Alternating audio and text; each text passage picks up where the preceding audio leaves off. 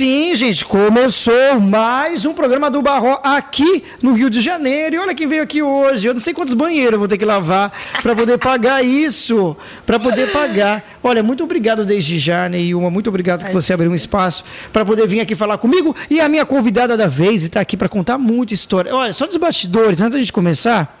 já estava tendo, já estava tendo várias histórias. Já tinha muita coisa aqui que eu, que eu falei, já dá para fazer vários temas, dá para fazer vários Verdade. temas. Seja muito bem-vindo, obrigado, viu? Eu que agradeço, Wellington. É uma felicidade muito grande estar aqui. que eu Isso. É uma felicidade muito grande, Wellington, estar aqui, ah, tá? É, nesse programa maravilhoso que tem ganhado um espaço, né? Um espaço muito bacana. Eu me sinto lisonjeada por estar aqui, né? Pra gente conversar, ah, bater sim. esse papo gostoso. Que, inclusive, a gente já começou, antes de gravar, a gente já estava ali conversando. Verdade, a gente né? já estava nos bastidores aqui falando um monte de coisa. Isso. Que já estivesse gravando. Uhum. Seria legal, mas eu vou lembrando o que a gente estava falando aqui vou, sim, vou colocando sim. aqui. Mas me fala uma coisa: primeiro, você não é carioca. Não, não, Veio sou parar aqui como, gente? Como, agora eu quero saber isso. A hora que você estava falando ali, é lá quando eu cheguei no Rio de Janeiro, eu falei, mas então ela não é carioca. Mas como que você chegou aqui nessa cidade, gente? Foi um mistério de Deus também. Foi, foi. Na verdade, é Deus que me trouxe até esse lugar, né? Eu sou baiana. Ah, e a minha mãe também. Saí, a minha mãe também é baiana. É, eu saí da Bahia e fui morar, morei um tempo em São Paulo, morei um tempo em Campinas, morei um tempo em Bragança Paulista, né? Ah, mas não foi na capital também? Não chegou a morar na capital? Não, não cheguei a morar na capital, não. Na capital ah. eu ia muito atender agendas, né? Ah, sim. Né? Quando eu cheguei em São Paulo, Deus me abençoou com uma gravação logo de imediato, meses depois, eu saí da Bahia com a promessa, né, de Deus. Eu saí daquele lugar com a promessa de que eu iria gravar, que eu ia morar numa cidade muito fria, que eu sempre detestei o frio. Misericórdia. Pensava Ah, então você não ia frio. ficar lá mesmo, então em São Paulo não ia mesmo. Não. Então, assim, é, Deus usou uma, uma, uma serva de Deus e falando que eu iria passar um tempo em um lugar muito frio e que nesse lugar Deus tinha uma promessa para cumprir na minha vida. E quando eu cheguei na cidade de Bragança Paulista, foi a primeira cidade do estado de São Paulo que eu fui morar e ali eu fui agraciada, fui abraçada é, pelos pastores do Ministério de Missão e ali Deus começou a cumprir as promessas na minha vida, né? E depois de muito tempo, morei um tempo em Campinas também. Depois de tudo isso foi que eu tomei a iniciativa de vir para o Rio de Janeiro, né? porque Deus havia feito a promessa em São Paulo e ali a gente começou a conhecer muitas cidades, receber bastante convite aqui para o Rio de Janeiro. Então foi através do ministério que eu vim para o Rio de Janeiro.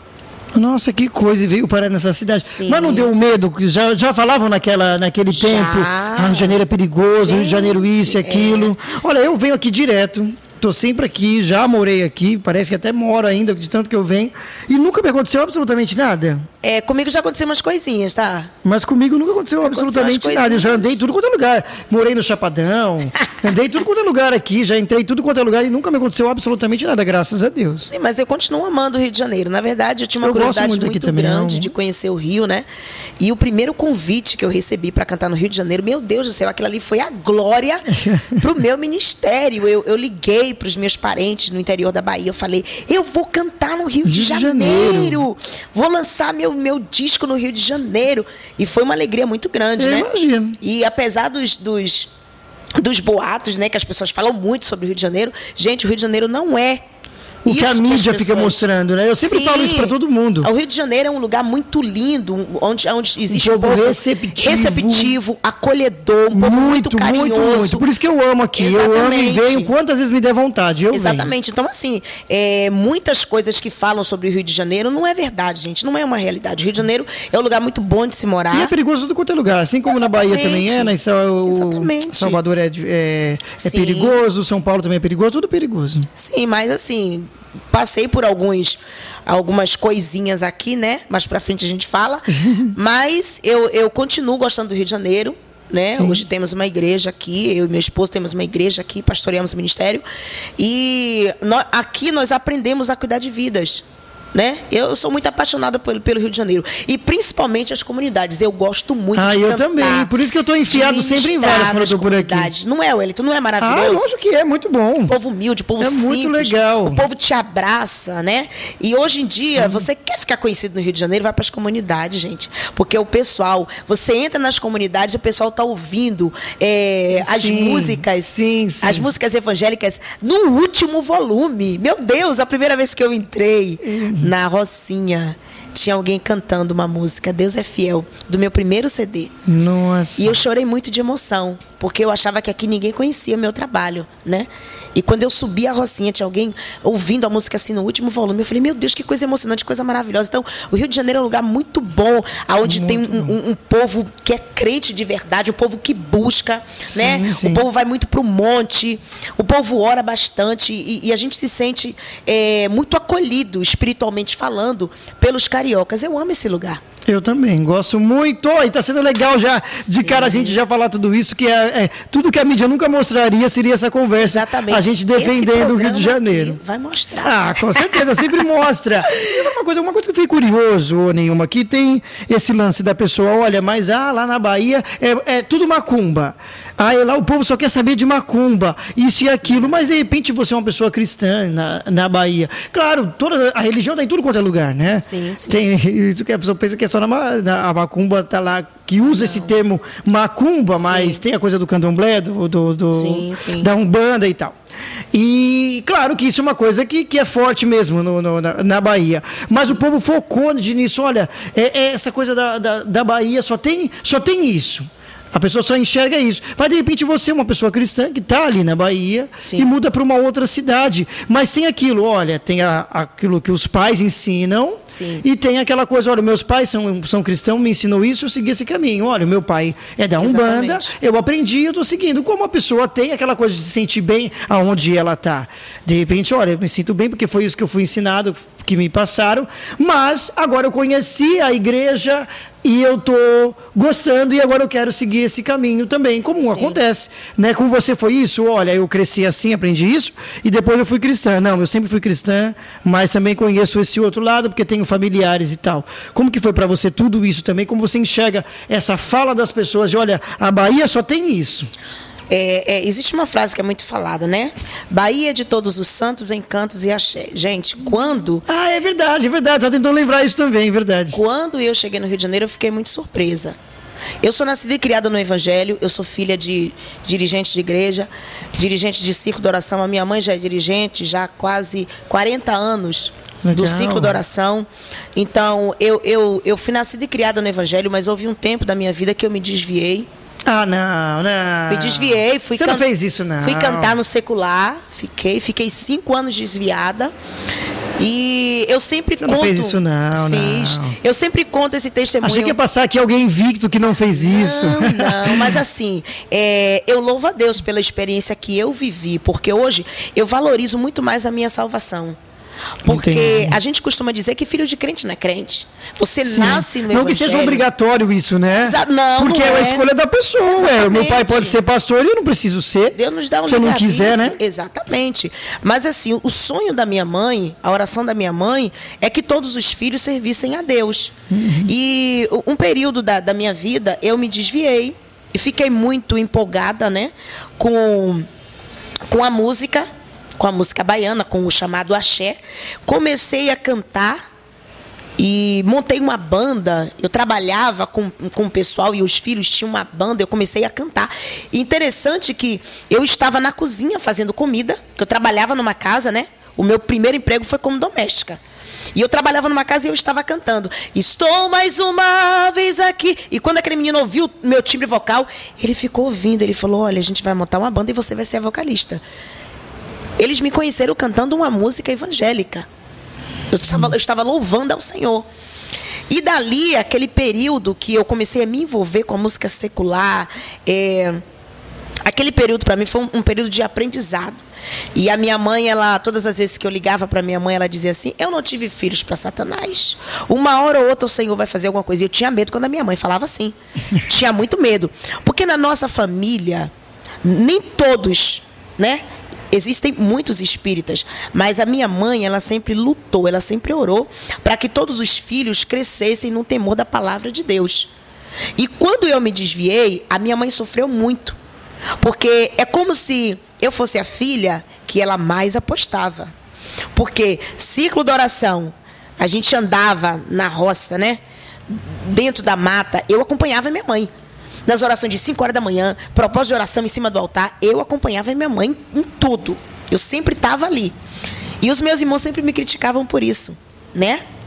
Você gosta de estar com as idôneas. Eu tinha uma curiosidade muito grande, minha mãe sempre foi muito cheia do Espírito Santo, e eu queria ser igual à minha mãe. Então, eu, eu no meu ponto de vista, Legal, se eu né? acompanhasse do, do, a minha referência, exemplo, referência. Isso. Então, assim, se eu acompanhasse a minha mãe nas orações, se eu fizesse a mesma coisa que a minha mãe fazia, eu ia ser igual a ela. Eu tinha, eu tinha isso na minha mente, né? E, e realmente, eu fui crescendo, fui crescendo, mas um determinado tempo da minha vida, eu me desviei enfraqueci espiritualmente, me desviei e fui cantar numa banda de rock.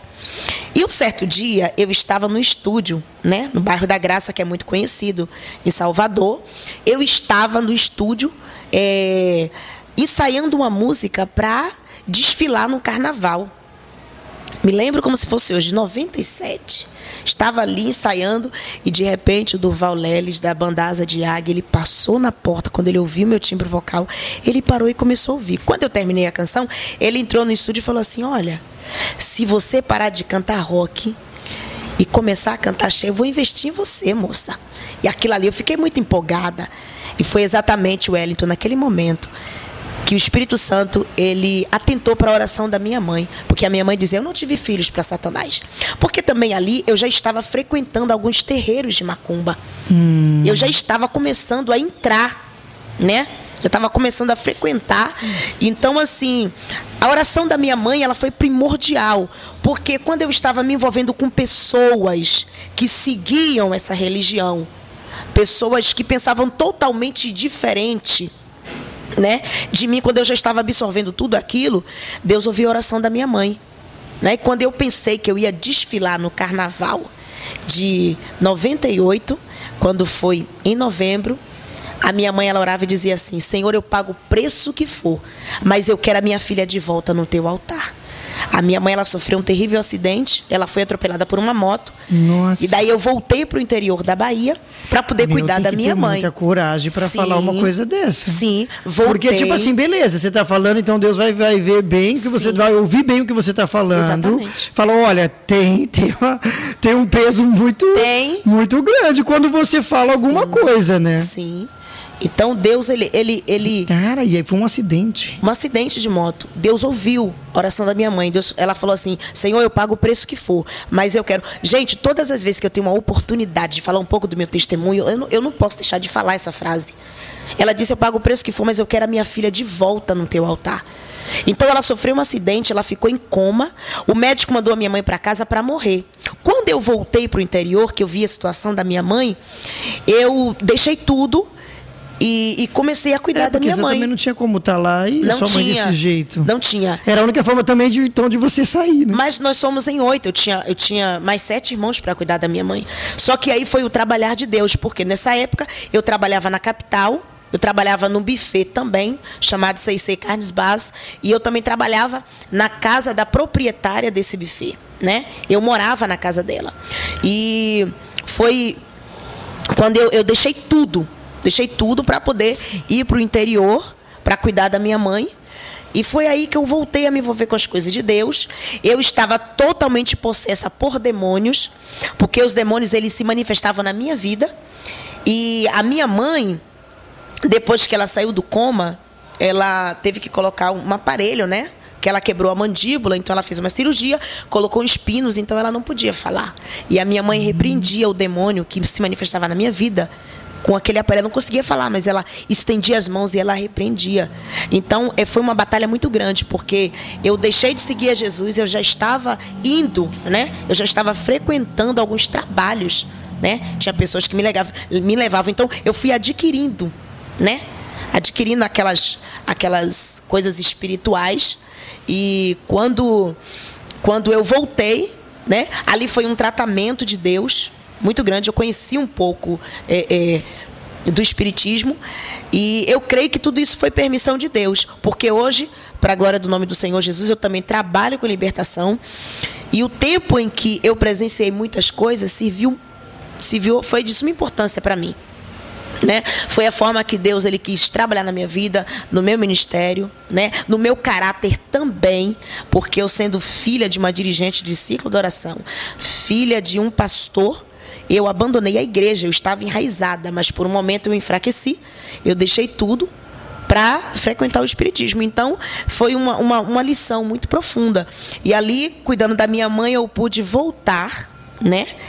A voltar para a igreja, voltar para Jesus, foi renovando a minha aliança. Ali o Senhor foi me libertando aos poucos, o Senhor foi trabalhando na minha vida. Eu fui voltando, fui voltando e eu voltei a cantar que eu já cantava desde seis anos de idade. Eu fui batizada com o Espírito Santo com seis anos.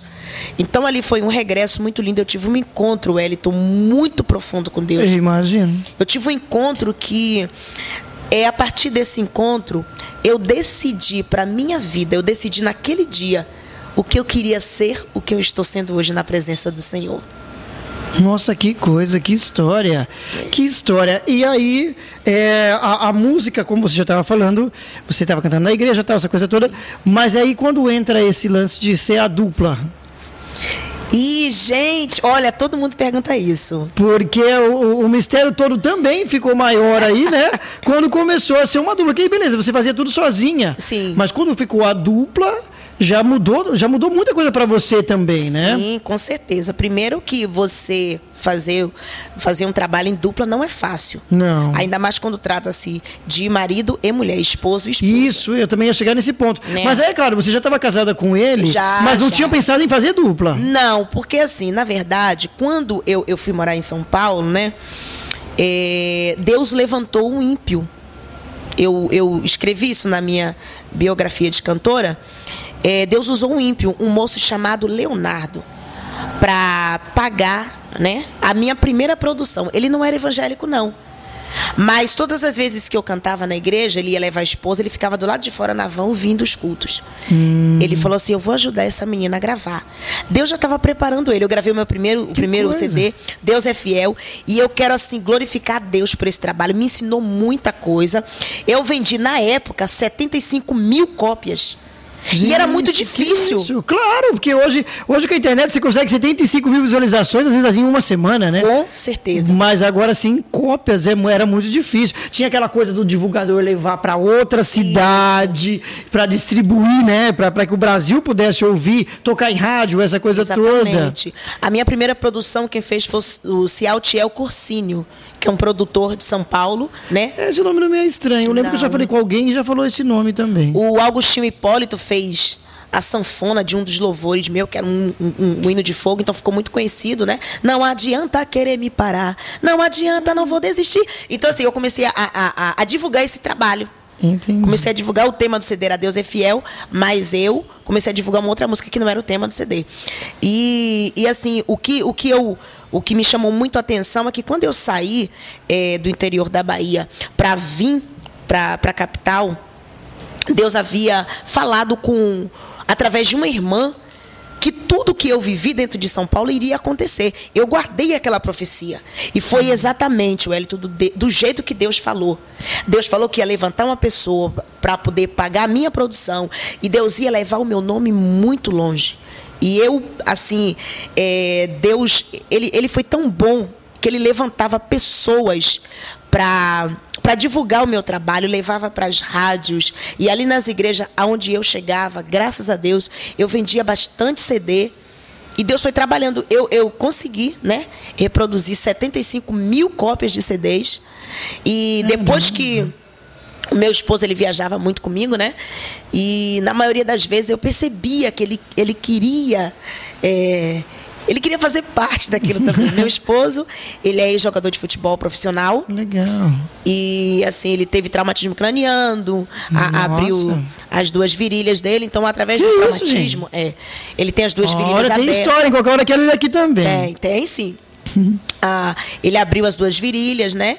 E, então, assim, ele não conseguiu mais jogar. Ele estava com um pré-contrato, né? Para fora do Brasil, para ir jogar fora. E Deus também tem, tem muita coisa na vida dele, porque o Senhor falou que se ele se envolvesse né, com o futebol, ele iria deixar as coisas de Deus de lado. Então, assim, é, é, é, ele teve o traumatismo craniano, ele esqueceu de muita coisa, mas, assim, quando eu saía para cantar, eu percebia que ele queria também fazer parte do meu ministério. Então, assim, na verdade, fui eu que dei abertura, né? A gente começou a conversar, começamos a conversar, e ele sempre gostou muito de ler a palavra de Deus. Então, ele começou pregando e eu cantando, porque eu já tinha um CD. E ele sempre gostou de cavaquinho, e ele começou a tocar cavaquinho. Então, quando, quando nós decidimos vir para o Rio de Janeiro, porque ele é daqui, ele tem parentes lá em São Paulo, uhum. mas ele foi, ele foi criado no Rio de Janeiro, em São Gonçalo. Uhum. Quando nós decidimos vir para o Rio de Janeiro, né, nós já viemos com esse pensamento de formar uma dupla. Mas a gente não pensava em formar uma dupla de cantores. Ele falava, eu prego e você canta. Só que daí ele me inventou, Wellington, de comprar um tal de um cavaquinho, meu irmão. Aí pronto. Ele comprou um cavaquinho e toda a igreja que a gente chegava, porque quando nós não éramos conhecidos, eu vim cumprir uma agenda, fiquei feliz. Meu Deus, como eu gostei do Rio de Janeiro. Como eu amei esse lugar. Voltei para São Paulo e falei para ele: a gente tem que morar naquela cidade. A cidade é tem muito mistério lá. Tem, tem, tem um mistério de Deus profundo lá. Deus tem algo com a gente lá. E, e, quando nós chegamos aqui, a gente não era conhecido. Então o que, que a gente fazia? Eu tinha o CD, a gente chegava nas igrejas, cumprimentava o porteiro, dava o CD e o pastor dizia: Temos uma cantora conosco, temos uma cantora entre nós. E ali eu cantava. que legal isso. Que legal. Eu cantava, só que quando as pessoas olhavam e via que ele estava portando um cavaquinho, as pessoas, os carioca, queriam ouvir, né? E aí a gente começava a cantar. Ainda Por bem, né? Toda a minha vida. Ele tocava o cavaquinho e eu cantava. Tocava o cavaquinho e eu cantava. E daí, é, nós fomos congregar na primeira igreja do Nazareno, pastor Pedro Paulo Matos, na época era o presidente. Reverendo pastor Pedro Paulo. E nós congregamos ali um tempo e Deus tocou no coração dele, né? E ele convidou a junta da igreja para uma reunião e ali ele expôs o projeto que Deus havia colocado no coração dele de gravar um CD é, para abençoar a dupla. Nessa época eu já tinha, né, que hoje eu tenho três filhos, o Gabriel 220, o Michel Tremiterra e o Juninho Bola de Fogo. Nossa, né? gente, que isso. Nessa época eu tinha o Bola de, Bola Fogo. de Fogo. Não, eu tinha o Tremiterra e o 220, o Bola de Fogo era apenas um projeto né? E ele Isso falou. Você que criou também para identificar não, os filhos. Esse nome aí foi ele que criou, não fui eu não. Ah, tá. Achei que você que tinha colocado para identificar os não. filhos. Fazia, fazia parte do script quando ele ia cumprimentar a igreja. Ah, entendi. Que eu sempre fui a Michelle Obama. Ah, entendi. E ele tem três filhos, Gabriel 220, Michel Tremité e Juninho Bola de Fogo. Eu achei que ele tinha feito isso para poder identificar os não, filhos. Se você assistir os vídeos da dupla, né? Você vai ver que quando ele cumprimenta a igreja, ele sempre fala isso no início. Então, assim, a Igreja do Nazareno é, foi muito importante no nosso ministério porque eles conseguiram vislumbrar aquilo que Deus tinha para nós. E o pastor Pedro Paulo Matos, eu tenho uma, uma gratidão muito grande no meu coração é, pela vida dele, pela vida da sua família, sua esposa, é, dos seus filhos. Eles nos abraçaram. E o pastor Pedro Paulo Matos, nós chegamos na igreja do Nazareno através da reverenda Vânia Vale. Nós fomos cumprir uma agenda, conhecemos. Ela disse: vocês precisam conhecer o reverendo Pedro Paulo. Se ele vê vocês cantar, ele vai ajudar vocês. Por que vocês não vão congregar na igreja de Nazareno? Foi através dela que a gente começou a congregar ali. Uhum. E Deus colocou a gente dentro do coração do pastor Pedro Paulo. E o pastor Pedro Paulo reuniu a, a, a junta da igreja. Vamos gravar o, o, casal, porque eles precisam ter uma renda, eles precisam de algo para poder ter uma renda para poder sustentar a família. Eles são missionários. E ali, a junta da primeira igreja do Nazareno de Nilópolis, eles consentiram em gravar. Na época foi um projeto né, caríssimo. O Robson Reis fez esse CD. E daí o Peter do Cavaco e a Neilma Queiroz começou a andar no Rio de Janeiro. Foi quando nós conhecemos né, a saudosa Neide Rodrigues, que na época era intercessora hum. da Celebrai, né? Levou o CD Vai Tudo Bem para o Joel da Celebrar, e quando ele escutou o CD, ela disse: Você precisa, Joel, ela era toda agitada. Joel, você precisa ouvir esse casal. Você precisa ouvir ele. Tudo bem, Neide, eu vou ouvir o CD do casal. Quando ele ouviu a primeira canção, Vai Tudo Bem, Vai Tudo Bem. Aí ele nos fez o convite para para entrar na Celebrai e assinar um contrato com a Celebrai. Mas quando nós chegamos na Celebrai, a gente já tinha o CD, vai tudo bem. Nossa, aqui também foi estrondoso. Sim. Foi uma coisa muito legal, muito sinistra. e muito boa. Tem e por que ele aqui com o cavaquinho? Mas uma hora de fazer isso, um estúdio ao vivo. Ele que esse sim, cavaquinho sim. vai relembrar os velhos tempos aí, ele dá o cavaquinho. Sim. Mas aí, isso é uma coisa que, que como você está falando, é uma coisa que realmente é de Deus. Você não, nem você sabia explicar o que estava acontecendo, não. mas só foi faz, deixando acontecer. Né? Deixa ele trabalhar, deixa ele fazer. E aí, então, surgiu então essa coisa da dupla. Que legal, você praticamente está um documentário aqui Exatamente. que ela está fazendo da dupla. É um livro, né, Wellington? Sim, muito interessante. e aí você, vocês começaram a fazer como dupla, como você falou, poxa, é difícil Sim. também ter essa coisa do, do, do marido e mulher e tal, Sim. duas pessoas pensando também. É. Nesse ministério, é mas tem aquela coisa dos tons também, porque é Sim. é complicado, tanto para ele quanto para você, de Sim. achar o tom certo cada um para os dois. E aqui nos bastidores, trazendo agora, lembrando mais uma coisa que a gente falou dos bastidores, tem essa coisa do, olha, ele gasta a voz bastante, né? Você também Sim. gasta muito, por ser essa coisa de corinho, por ser corinho de fogo, e aquela coisa, tem que virar, tem que gritar para a igreja vir é para cima, aí, é e não sei aí. o quê, e se não fizer isso, não vai acontecer nada. Exatamente. Mas você demorou um tempo para você entender que, olha, não é com esse desgaste vocal Sim. que eu vou conseguir fazer a igreja virar com boa. Agora é moda isso, né? A igreja é, tem que virar. Tem que virar. Tem que fazer. Mas quem trabalha tudo isso é o Espírito Santo, Sim. é aquela coisa toda do, do, do, culto. Mas não era difícil isso de, olha, ter que achar o tom para a dupla, Sim. essa coisa toda de, de, de corinho e tudo? É sim, porque na verdade. Porque é muito mais pesado mesmo o é, corinho para você cantar. É, na verdade, Peter e Neilma não era uma dupla, porque dupla é quando você canta primeira e segunda voz, né? Nós éramos parceiros de ministério.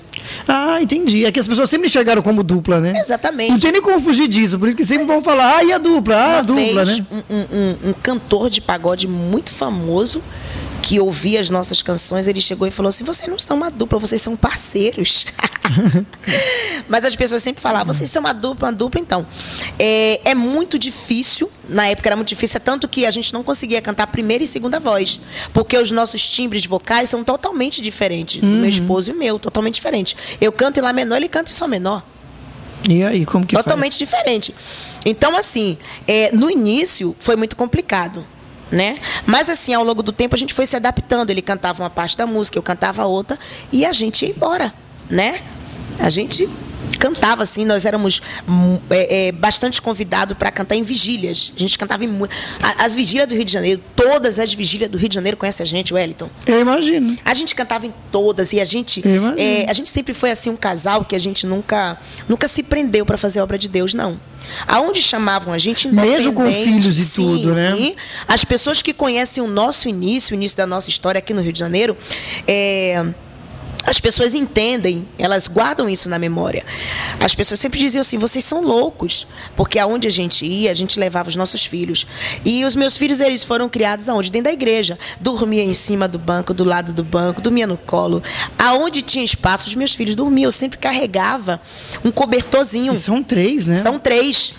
E na maioria das vezes alguém entrava na igreja e achava os meus filhos dormindo em algum lugar. Até desculpa te interromper, ô Neilma, mas Sim. é interessante isso que você está falando, né, dos seus filhos. Sim. Olha, eu, eu tenho esse prazer, esse orgulho que Sim. meus filhos estão tocando, um toca bateria, o outro. Como eu falei, você tem uma meia banda aí na, é na, na, sua casa, isso é legal. E você falou, poxa, olha que outra, como você deu o exemplo, outra situação de, poxa, meu filho está preso, né? Olha que triste para uma mãe ouvir que, olha, o filho fez isso, fez aquilo, deu um trabalho. Mas a gente também tem aquela coisa de, olha, eu também, do mesmo jeito que eu sei que o meu filho está aqui, eu acredito que o filho da outra pode ser restaurado, né? Sim. Que ele pode mudar de vida. Também tem isso. Tem. E eu acredito que você já deve ter ouvido inúmeras histórias também, assim, mesmo você Sim. indo ministrar, a pessoa, alguém fala, olha, eu, eu meu filho estava assim, de tanto eu ouvir a sua música, de tanto eu falar em casa, alguma coisa aconteceu, ele mudou, está hoje na igreja. Você Sim. também tem vários testemunhos relacionados à música também, né? Sim, inúmeros testemunhos. Eu, eu glorifico o nome do Senhor Jesus porque o Senhor nos levantou como profetas, né, para profetizar sobre a vida das pessoas. E o que me leva a persistir na música, adorando, servindo, me entregando ao altar de Deus, é, são os testemunhos, né? A Bíblia diz que os sinais eles seguirão aos que creem. E eu tenho, eu tenho, eu tenho visto muitos sinais de Deus na vida das pessoas. Deus ele tem feito coisas grandiosíssimas na vida das pessoas através do nosso ministério. E isso nos anima muito, né? Continuar pregando o evangelho, continuar pregando a palavra de Deus. Sim, sim. É, tem que ter. É, isso aí é um combustível também, né? Aquela coisa do apoio, de olha, eu preciso continuar. Você sente isso como um apoio, eu preciso sim. continuar, porque está surtindo efeito. E também, se já não for para ter efeito, já nem sai de casa, né? Exatamente. Eu, uma, já nem sai de casa. Se não for para o povo chorar, se for pro povo... Não tem propósito, não, tem porquê. Não tem porquê, né? Já nem sai de casa. Eu também já nem estava aqui te ajudando também Exatamente. a divulgar teu trabalho, é se já não fosse para ter um efeito. E isso, de alguma forma, te incomodou na sua vida? De olha, eu trabalhei tanto na igreja, mas eu não tinha tempo para outras coisas. Como você falou, pô, fui tanto criticada por levar meus filhos, sim, por fazer sim. isso. Mas no, no, no, fundo te incomodou um pouco ou não? Para mim isso sempre foi prazeroso. E se eu tiver que fazer de novo, eu faço tudo de novo. Sim, para mim sempre foi prazeroso, porque eu sempre fui uma pessoa de me entregar muito às coisas de Deus. É, eu penso nisso porque, tipo assim, ai, mas ai, queria tanto que tivesse a nenhuma aqui no meu aniversário ou no meu casamento, mas ah, ela estava viajando, estava cumprindo uma agenda. Sim. Mas uma coisa, de certa forma, isso não incomodou um pouquinho. Poxa, eu podia estar ali mesmo, mas tá bom, eu fui chamada para isso, então é isso que eu tenho que fazer. Olha, isso nunca me incomodou, não, de coração. Não. Como você falou, eu, você sempre te entregou, né? Sim, eu sempre me entreguei muito às coisas de Deus. Eu sempre tive prazer, né? É, eu sempre gostei muito de me vestir bem, de, de enfim. E quando eu comecei a me entregar totalmente ao altar de Deus, né? Você vive sobre provisão, sobre providência de Deus. Então tem dias que você tem, tem dias que você não tem. Com os meus filhos, eu passei diversas vezes por isso.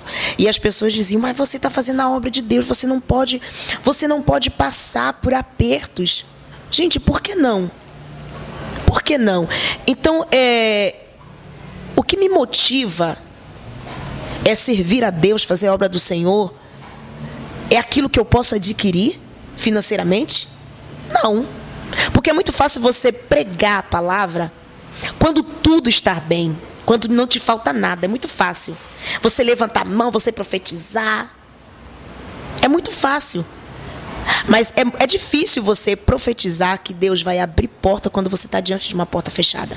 Mas eu nunca tive problema em relação a isso, porque eu sabia, o Deus, que eu estava servindo. Uma hora ou outra, Wellington, essa porta ia se abrir. Com Enquanto a porta não se abre, a gente vai erguendo a mão e a gente vai profetizando. Sim. Então as pessoas sempre questionaram, porque eu passei muitas dificuldades no campo, Sim. fazendo a obra de Deus, porque sempre sempre tive com meus filhos e sempre pagando aluguel. E quando a gente veio comprar um carro, já foi depois de muito tempo, né?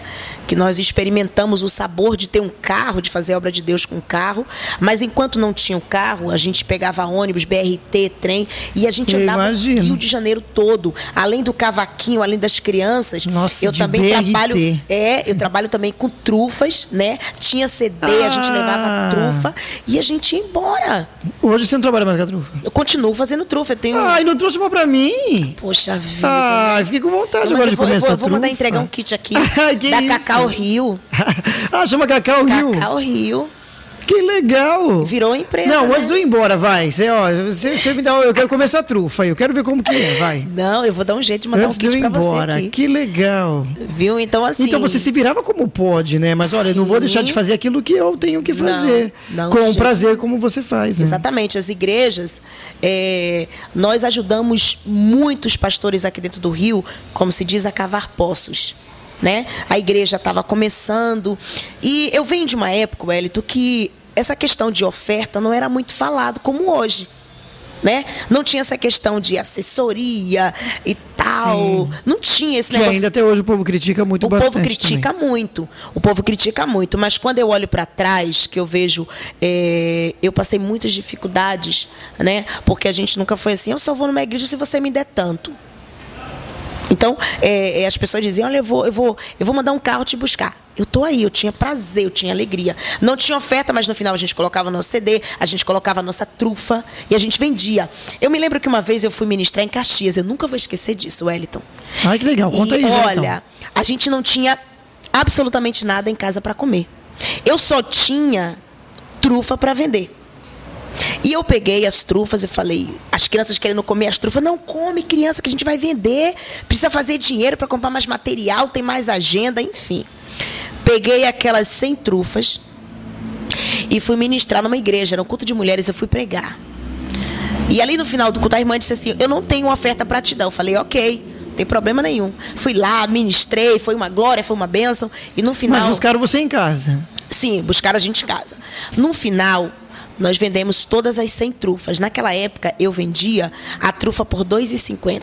Eu fiz 250 reais. 100 era de comprar o material, 150 era meu lucro. Eu estava feliz da vida.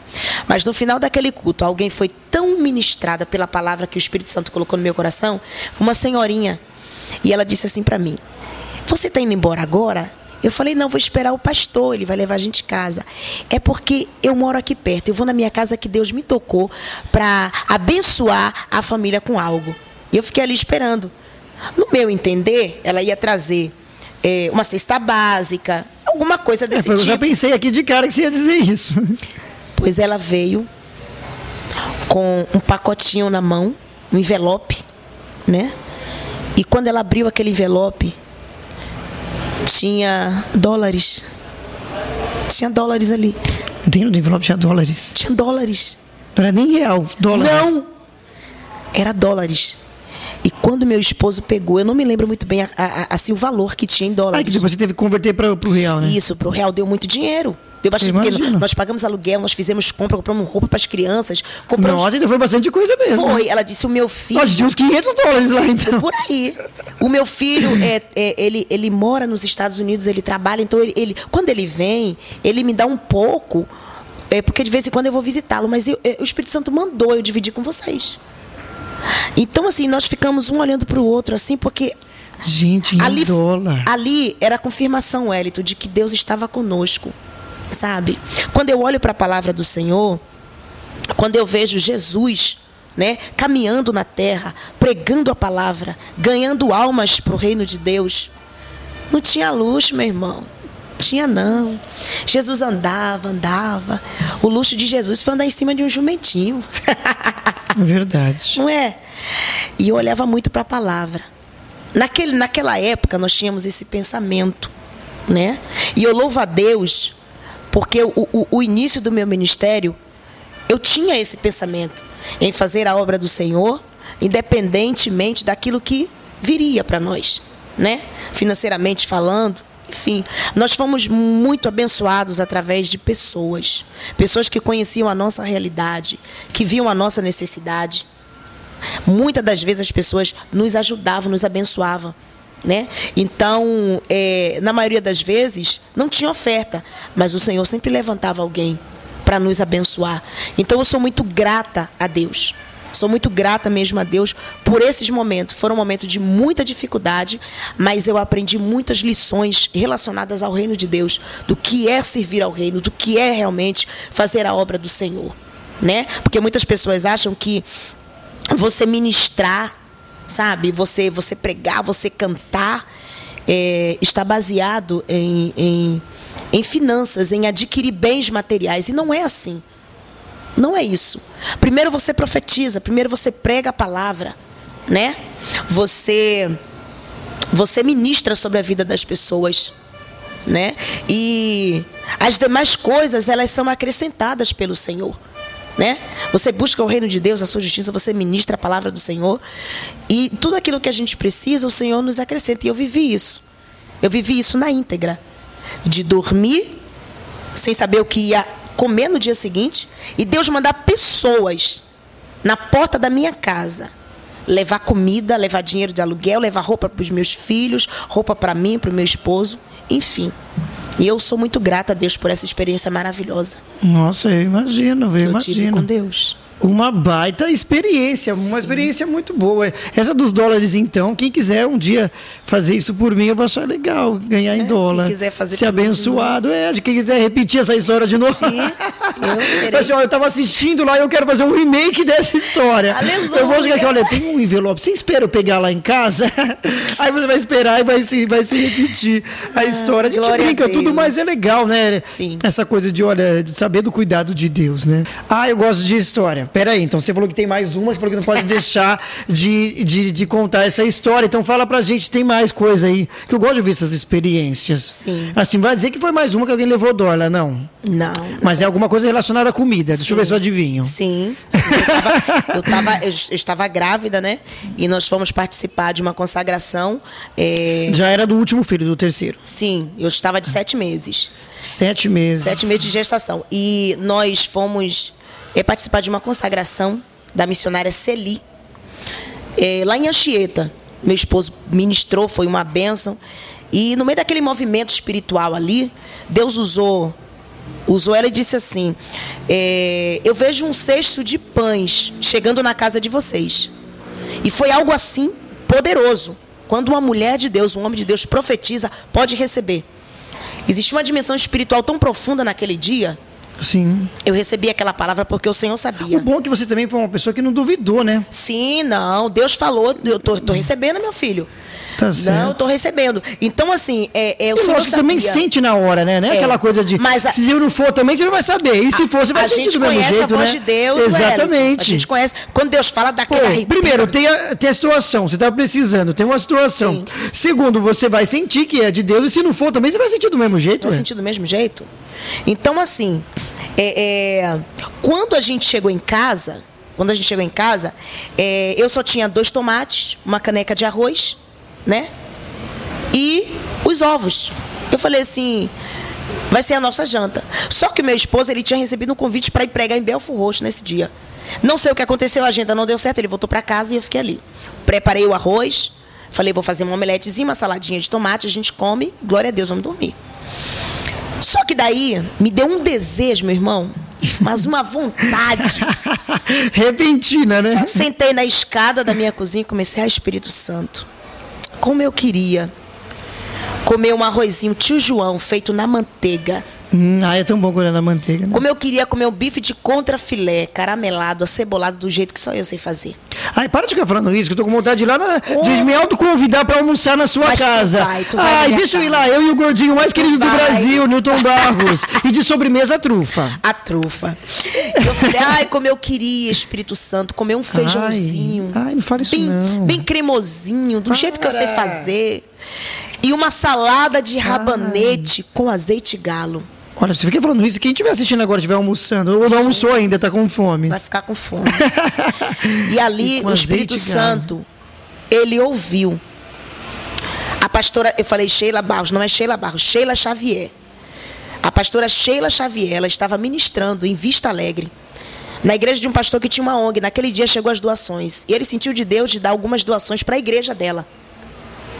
E quando faltava cinco para meia-noite, eu estava ali, meu esposo falou: Você não vai jantar, minha filha? Aí eu falei: Não, eu queria comer outra coisa. E quando eu falei para ele o que, eu, o que eu queria comer, ele falou: Você tá maluca, uma hora dessa? Mas eu estava sentindo, Hélito, o cheiro do sim. bife, o gosto do feijão. Sim, sim. Eu estava sentindo tudo aquilo. E na ali. sua mente já estava tudo ali na mesa, pronto para comer, né? Tudo ali. Mas como a Bíblia diz que a fé é o fundamento das coisas que se espera, a certeza daquilo que pois não se é, vê, vivi é. isso na íntegra. Cinco para meia-noite, Sheila Xavier grita: Peter, desce que a vitória chegou. Meu esposo colocou a camisa rapidão e desceu. E ela disse assim: Olha, eu fui ministrar numa igreja e o pastor me abençoou com algumas coisas. E quando eu estava passando aqui para ir para minha casa, o Espírito Santo mandou eu parar aqui e trazer para vocês. Aí ele começou, ela começou a descer as bolsas, eram bolsas assim enormes. E ele começou a subir as escadas. A primeira palavra que meu esposo disse: Deus é contigo mesmo, hein? Quando eu abri a primeira bolsa, sabe o que, que tinha em cima? Carne. Tinha aquel, aquela bandeja de isopor, assim. A carne do jeito que você queria. Bife de contrafilé. Parecia que tinham matado o animal naquela hora.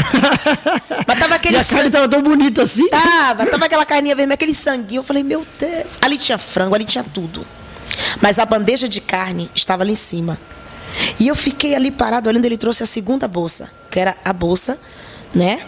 Arroz, feijão, em cima estava um pacote de 5 quilos de arroz tio João. Tio João. E do lado tinha uma garrafa de azeite galo. Glória a Deus. Eu, eu sinto a presença de Deus quando eu falo isso. Que a terceira bolsa que ele trouxe foi de frutas, legumes, hortaliças. E o que que tinha em cima? Um maço de rabanete bem vermelhinho, como se tivesse sido colhido naquela hora da horta. Meu Deus. Quando eu olhei para tudo aquilo, o Espírito Santo falou para mim assim: "Eu cuido de você. Eu cuido Aí da você já tinha casa. manteiga também para poder fazer o arroz? Não tinha manteiga, tinha manteiga ali. Não, tinha uma manteiga, veio junto também veio junto, leva veio junto a manteiga, veio tudo ali. o alho que você tudo. já tivesse na sua casa, mas você não, tinha nada mesmo, não né? Não tinha, não tinha. E tudo que você tinha. estava desejando, querendo, foi naquela hora O ali. Senhor mandou, e o Senhor Não, mandou. mas não vai me dizer também que você cozinhou naquele horário. Cozinhei. Eu cozinhei, Wellington. Meia-noite a pessoa falou assim, agora eu vou comer, eu vou eu cozinhar. desprezei aquele arroz que eu fiz sem alho e com óleo. Desprezei aquele arroz. e eu fui fazer do jeito que eu queria. Coloquei o feijão para cozinhar. Nossa, gente, que isso? E eu sentei e eu fui comer. E eu comi com lágrimas nos olhos e agradecendo ao Senhor, o Senhor falando comigo. Então as pessoas precisam muito ouvir. Porque eu sou uma mulher que eu vivo de milagres. Gente, por onde eu passo eu falo isso. Eu vivo de milagres. O Senhor me calça, o Senhor me veste, o Senhor paga as minhas contas. Eu vivo inteiramente do altar e pro altar de Deus. Deus comigo, eu não sei com você que está que tá assistindo a gente agora. Mas comigo o Senhor tem sido fiel. O Senhor tem sido muito, muito, muito fiel, porque eu tive a oportunidade de ser uma das maiores cantoras de axé. Só que o Senhor me resgatou, o Senhor me tirou das mãos de Satanás É e me fez uma verdade. promessa.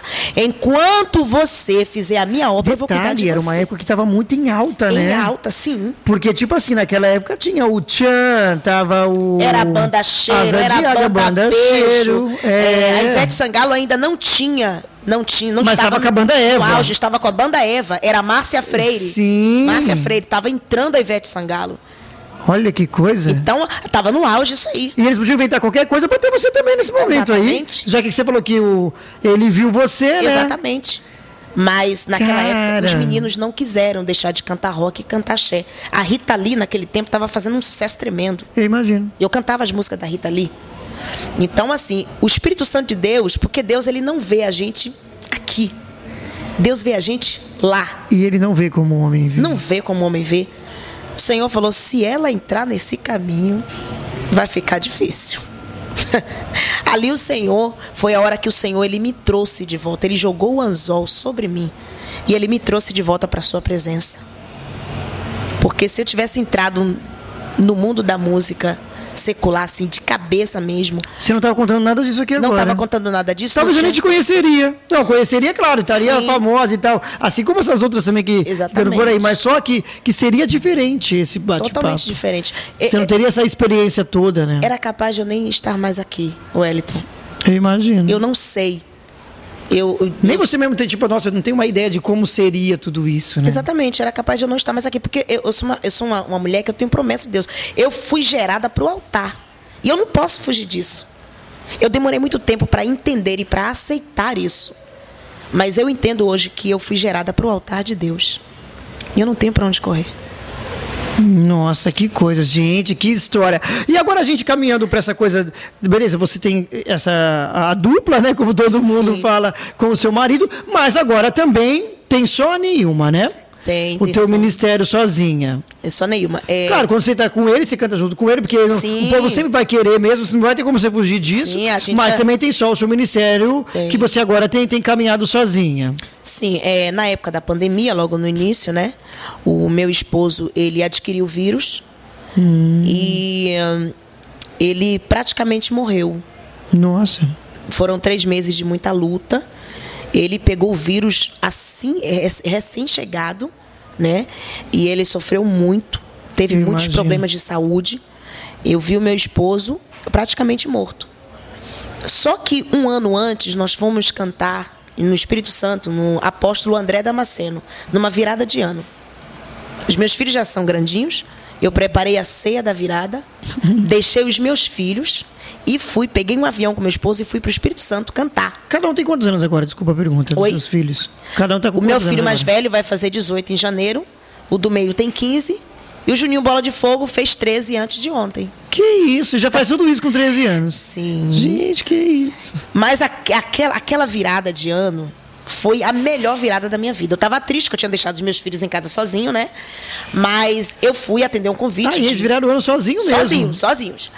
Eu fui atender Nossa, imagina uma mãe ouvindo isso aqui agora, nossa, né? Vou ligar pro conselho tutelar. Vão, me criticar. Nossa, que mulher louca, deixou os filhos sozinhos. Três, mas também Gente, eu ouço coisas ó, há muito tempo. Mas também são três moleques. Tinha o mais velho, o mais velho pode cuidar do. Agora, vai dizer que você também está falando isso, nunca ficou sozinho. Os teus pais nunca te deixou sozinho Olha com seus irmãos, né? Olha. Nunca, nunca ficou sozinho. Com 15, com 13 anos, não ficou sozinho em casa. Mas meus filhos, eles sempre foram muito independentes. Eu ensinei meus filhos desde pequenininho. Sim. Se ele quisesse, ele mesmo fazia lá o arroz na manteiga e comia. Ele né? sabe hoje fazer arroz. Então. E se eu estiver chegando da igreja, eu quero comer um arroz fresquinho, eu mando o. o, o e fazem, por sinal, muito 220 bem. 220 né? fazer e eles fazem, fica uma delícia. O 220. Né?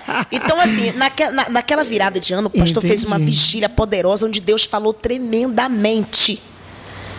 Quando eu estava cantando, ele disse assim: Deus hum. está preparando um rebanho. Aí apontou para o meu esposo: Está preparando um rebanho para vocês.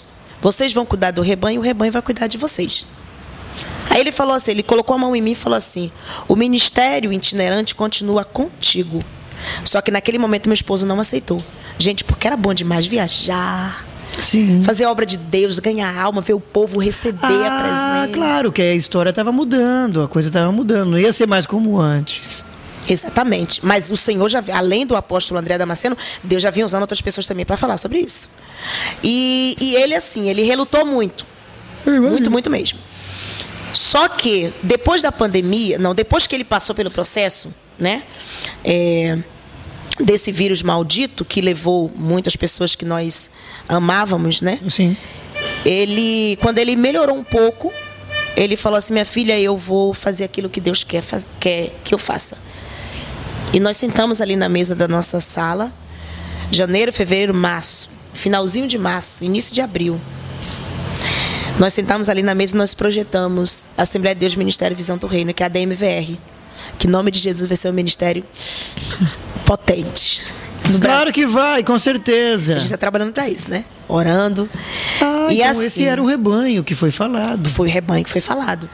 E nós alugamos uma igreja na época de pandemia sem. Gente, como assim? Na época da pandemia? Na época da pandemia. Isso? Tava tudo fechado. Sim, isso que eu falava, tudo fechado. É tanto que a igreja que nós, que nós inauguramos, na época tinha cadeira, tinha som, tava fechada.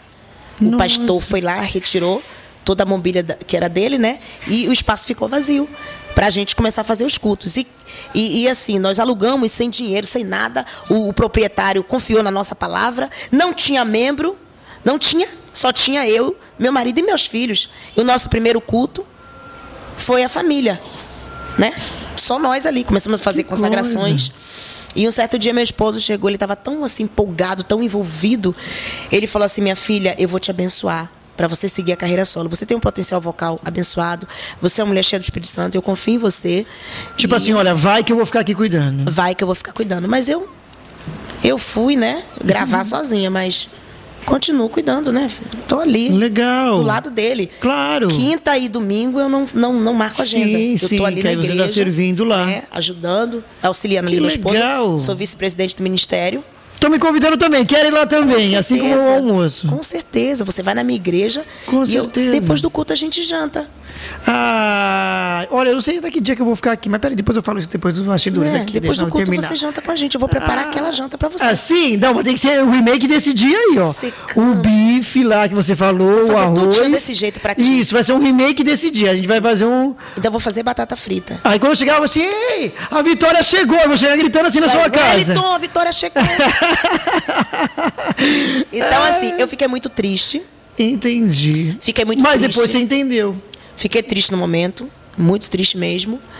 E eu passei a entender algumas coisas, porque a vida a dois, ela já não é fácil. E ministério, esposo, esposa também, Sim, se torna muito difícil. Eu imagino, eu imagino. Eu sempre fui uma, uma esposa muito submissa, nunca fui de passar por cima das ordens do meu esposo, mas eu sentia falta de muitas coisas, porque a todo tempo eu, eu concordava com tudo que ele falava. Claro, eu queria a bênção de Deus sobre nós, Sim. enfim. E ali eu fiquei triste, porque a primeira coisa que veio na minha memória, uma coisa que veio na minha cabeça, o meu público não vai me aceitar solo. Sim. Só que eu não sabia. Depois de tanto tempo como a dupla, né? Exatamente. Si. Eu não sabia a parceria. Que, que Deus ele tinha algo para fazer através da minha vida de coração. Eu sabia que é, havia uma unção sobre a minha vida, é, do louvor, que eu estava preparada Mas eu tive medo do público não me aceitar como solo. E ali, naquele tempo, eu chorei muito. Não deixei ele perceber, fiquei muito triste, né? Porque não era isso que eu queria, eu queria que a dupla continuasse, mas eu recebi a bênção dele para continuar. E eu não tinha empresário. Então, assim, eu, eu, eu, eu tinha. Fiz meu aniversário, né? E eu ganhei um iPhone. Que isso? Ganhei um iPhone, um iPhone 12 recém-chegado. Ganhei um iPhone e eu falei, Senhor, como é que eu vou fazer? Eu não tenho um empresário. Como é que eu vou lançar uma música? Aí o Senhor falou assim: Minha filha, você tem dinheiro? Eu falei: Tenho não. Eu estava limpando o altar da minha igreja. O Senhor falou assim: Tem sim. Ali. Vende o iPhone, porque eu já preparei alguém para comprar o iPhone. Eu vendi o iPhone na mesma semana. Eu fui até o Clebinho produtor e gravei a primeira canção, A Estratégia de Satanás. Não, olha o nome da, da música, já começa por aí, né? Que música é? o nome da música é Estratégia de Satanás. Porque todo mundo vai pensar, ué, que nome de música é esse, né? Aqui, hoje tá, tá maluca? O que, que ela tá cantando? Essa aí? música fala, né, sobre, sobre a carta que Paulo escreve à igreja de Éfeso, né? Paulo escrevendo a Timóteo. A preocupação de Paulo era com os falsos líderes que estavam se levantando para implantar dentro das igrejas, né? As igrejas eram, ainda eram pequenas, os, os falsos líderes estavam se levantando para implantar uma doutrina falsa. Só que daí o Espírito Santo desperta Paulo, Paulo vai lá. Paulo teve medo de não conseguir chegar, né? E ele escreve uma carta a Timóteo, alertando, né? Sobre a estratégia de Satanás para apagar a chama da igreja, para esfriar a igreja do Senhor. E essa música é baseada nessa passagem bíblica. Nossa, que coisa! Legal. E tá aí em todas as plataformas digitais aí, aí para todo mundo ouvir. Tem o clipe Como a celebrar também? Não. Ah, sim. Aí eu lancei, quem lançou essa canção na época hum. é, foi a Fonte Produções, que ah, ainda sim. era uma produtora. Sim, sim. Né? Eles estavam é, cuidando das agendas, enfim, lançando, fazendo serviço de plataforma digital, YouTube, enfim. Então, é, eu assinei um contrato de Legal. seis meses, né? Um contrato experimental, começou a dar certo. Legal. Conversei com a Cláudia, com o Michel, que são hoje os meus patrões. Então aí, um abraço para a Cláudia. Né? Hoje, a Fonte Produções tem selo de gravadora, né? Cuidam do meu ministério muito bem. Eu quero aqui mandar um um beijo muito especial para esse casal que eu amo de paixão. Tem cuidado do meu ministério e o meu ministério tem, tem crescido muito. Eles têm um cuidado incrível. Principalmente eu amo o Marcelo e, e, e, a Cláudia porque eles, eles têm uma preocupação com a espiritualidade dos cantores Sim. que fazem parte da produtora. Isso é muito né? importante. A Cláudia eh, trabalhou recentemente na Central Gospel, né? E hoje eles estão aí com a gravadora, a Fonte Produções, né? Que tem cuidado né, de muitos cantores, inclusive do meu ministério. Eu louvo a Deus pela vida desse casal. Muito bom. E tem novidade ainda para 2022 ou só 2023? Ah, e a gente acabou de lançar, né? Levanta. Agora que é gravadora, né? Assinei o contrato sim, oficial sim, com a gravadora. Sim, Eles me convidaram para fazer parte da gravadora. E nós acabamos de lançar, tem três semanas que nós. Três, não, duas semanas que nós lançamos Levanta. Ah, tá. Pra você ver como eu estudei o convidado. É, nem nem canção, falei isso agora. Essa canção fala sobre Pedro, a prisão de Pedro. Não, porque a gente foi conversando tanta coisa e eu não sabia desse lançamento mesmo. Não sabia. Que não, é desse lançamento eu não sabia. Wellington. Eu não sabia mesmo. Por que eu perguntei espontaneamente? Falei, ah, vai ter ainda coisa para 2022. Gente, ah, então você lançou agora. Eu lancei agora há duas semanas. Entendi. Duas semanas a canção Levanta, que fala sobre sobre Pedro, né? A prisão de Pedro. Quando Pedro estava preso, o anjo do Senhor aparece, uma luz resplandece dentro da prisão e o anjo do Senhor diz: Pedro, vem. Por quê? A igreja fazia contínua oração a Deus por ele. A igreja dizia: Jesus, solta Pedro. Solta Pedro. O anjo do Senhor ele aparece e solta Pedro. Quando Pedro aparece na casa da irmã Maria, onde estavam fazendo oração, Rod está no pátio. Rod ouve a voz de Pedro. Pedro diz: Abre a porta que é Pedro. Ela corre para dentro de casa e diz assim: Pedro está aí fora. Ninguém acredita. Que é isso, gente? A igreja estava orando para Pedro ser solto. E a canção fala sobre isso. Nossa, que top! Sensacional! E tá aí também em todas as plataformas digitais. Sim. Você pode colocar na playlist, né? Sim. Pode colocar na playlist e ouvir quantas vezes e o quiser. clipe está sendo produzido dessa canção e vai ser uma surpresa pro Brasil. Olha aí, olha aí. Vai ser uma surpresa. E sabe o que eu achei também legal nisso? Que você mudou completamente, né? Assim, uma Foi Sim. meio que radical, mas também você já fazia isso. Já é. cantava música, por exemplo, Lauriette, Cheira Cavalhar, essa coisa toda. Mas agora o povo vai te ver de, de, uma forma diferente, que não é mais aquela coisa do Sim. corinho, né? Sim, não é aquela coisa do corinho. Nós cantamos corinho durante cinco anos. Mas Sim. foi o suficiente para que o Brasil conhecesse a dupla, né? Para que o Brasil conhecesse. O Rio de Janeiro, enfim. Principalmente aqui no Rio, que é sucesso Exatamente. total. Por isso que eu fiquei com medo. Eu falei, meu Deus, a será dupla. que o povo vai me aceitar cantando um pentecostal, né? Mais lentinho, uma coisa mais apurada? Será que eles vão me aceitar? Mas graças a Deus o povo me abraçou e eu louvo a Deus pela vida Sim. desse povo. E vai ser muito bom, vai, ser, vai continuar sendo melhor do que você imagina, Nilma. Vai continuar sendo muito melhor. É isso aí, gente. Olha, eu quero te agradecer. Muito obrigado que você abriu um espaço para vir aqui falar com a gente. Muito obrigado. Foi a entrevista de milhões, hein? Ah. Foi a entrevista de milhões. E como é que eu acho nas redes sociais, nas plataformas digitais? Quem quiser ouvir, quem quiser saber, agora é a hora. Fala pra Sim. gente. Gente, olha só. A gente está com o projeto do, do clipe, né? O clipe vai ser lançado lá pelo canal do YouTube da Fonte Produções. Depois você vai lá, né? Você se inscreve lá no canal, nós vamos lançar o clipe. Mas você me encontra, né? No, no Instagram, no YouTube, Facebook, Neilma Queiroz Oficial. Neilma com Y. Primeiro vai entrar o Neymar. Quando você digitar NLY, vai aparecer o Neymar. Aí o Neymar some, depois aparece Neilma. legal, legal, gostei dessa. Neymar, mais uma vez, muitíssimo obrigado. Bom, gente, esse foi mais um programa do Barro aqui no Rio de Janeiro. Valeu, obrigado. Deus abençoe.